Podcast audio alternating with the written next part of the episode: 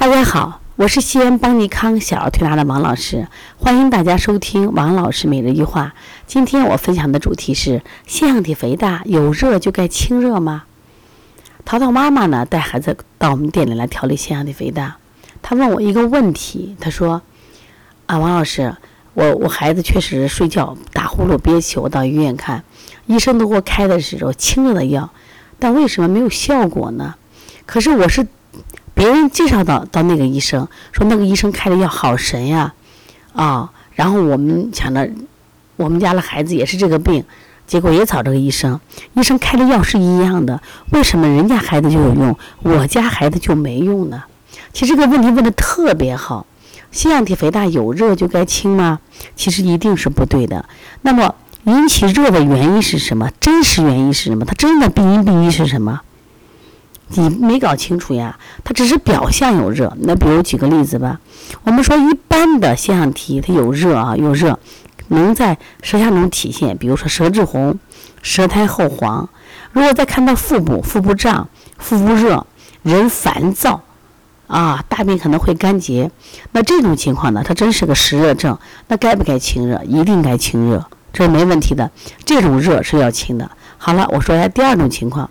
那这个孩子呢，也是看起来有热，比如舌尖红，而且话多啊，睡眠不好。那这种情况，但这个孩子有个特点，他呢爱喝水，可是喝了水就尿，而且摸脚脚是凉的，甚至到晚上容易尿床，哎，还有尿频的这种现象。那么你说这种孩子，他是看起来也是热，但是他是。这种热要清吗？那肯定不，因为这种热实际上是水不制火的热，什么意思？心肾不交，怎么理解呢？就说他爱喝水，说明他是渴着吧？但是喝完水，他却什么？以尿的方式排出去了，而且尿很频，说明什么？他身体没有具备把这个水转化为气化的能力，变成水蒸气的能力。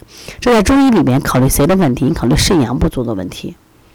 所以导致导致了这个孩子水不制火，说因此这个火不能清，我们应该通过把这个心火引到肾水里，让肾水蒸腾，达到心肾相交。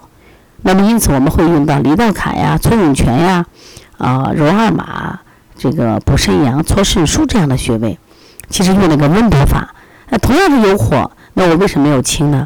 因为这个火不能清，而这个火是有用的火，我们一一定让它去温暖肾水，这样的话人体就不会有这种虚火现象了。好，这种火是没有用清法，是不是？那么第三种，大家知道，那火呢，越炎上它往上走的，那么气滞化火，这现象也很多。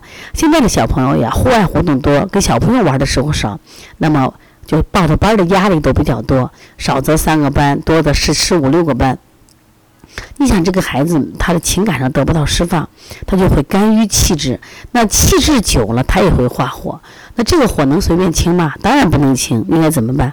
我们要理气，像我们常做的穴位，搓摩胁肋呀，摩丹田呀，按揉太冲行间呀，敲打腿内外的肝胆经呀，是不是？这是什么方法？他没用清的方法，用的是理气的方法。你看。前面讲的都是有火，第一个火是实火，用清法；第二个火心肾不交，我认为是虚火，用什么呀？啊，心肾相应的方法，温补肾阳的方法，啊，把心火引下来的方法。那第三种呢？我们说的是气滞的有火，要把什么气理开，让他身体要变得通畅，不要瘀滞。那因此看起来都是火，但是呢，处理方法是不一样，那么临床的效果也依然不一样。这就是为什么同一个大夫，他给这个孩子调好，给那个孩子调不好，同一副药，那是因为那这两个孩子实际上看起来都叫腺样体肥大，但是它引起了病因病因是不一样的。因此要学好小儿推拿，做好小儿推拿，我觉得学习辩证是非常重要的。学习辩证，你就要跟着症状啊去较真儿，去归纳总结啊，得出自己的辩证思路。这样的话，你再去推，效果就非常的好了。如果大家也有的这样的问题，可以和和我联系，我的电话是幺三五七幺九幺六四八九。如果想咨询邦尼康十月份的，就是和呃巡讲课程和这个舌诊课程，可以加微信幺八幺九二八幺五幺九七。